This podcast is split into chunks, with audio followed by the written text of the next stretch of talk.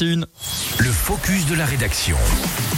Le mercredi, c'est cinéma tout à l'heure à 8h45, mais également tout de suite. C'est l'occasion de vous faire découvrir un film qui passe aujourd'hui au Cinévox de Chamonix. Oui, un film engagé baptisé Free Tibet encore et toujours. Il sera donc diffusé à 20h30. Mais pourquoi donc ce soir en particulier? Eh bien tout simplement parce qu'il y a quelques jours, c'était le Nouvel An tibétain, le 10 février. Et c'est l'association apolitique à religieuse Lyon des Neiges de Mont-Blanc qui soutient le Tibet et les Tibétains qui nous propose donc la projection de ce film documentaire. Ce film, il a été réalisé par Romain de Lécotet et Damien Miloc pour l'association Passeport Tibétain. Il sera suivi d'une discussion ensuite avec son président, Patrice Moukini.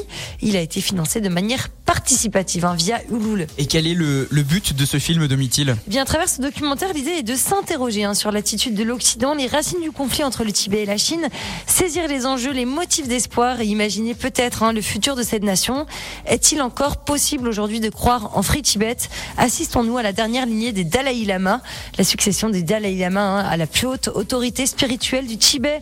Aujourd'hui âgée de 86 ans, elle intéresse aussi l'empire du milieu.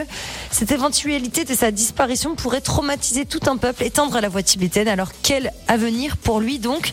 Vous l'aurez compris, ce film porte la cause du peuple tibétain, vise à nous interroger alors que Patrice Moukini a vu en voyage les conséquences de la politique chinoise sur le peuple tibétain.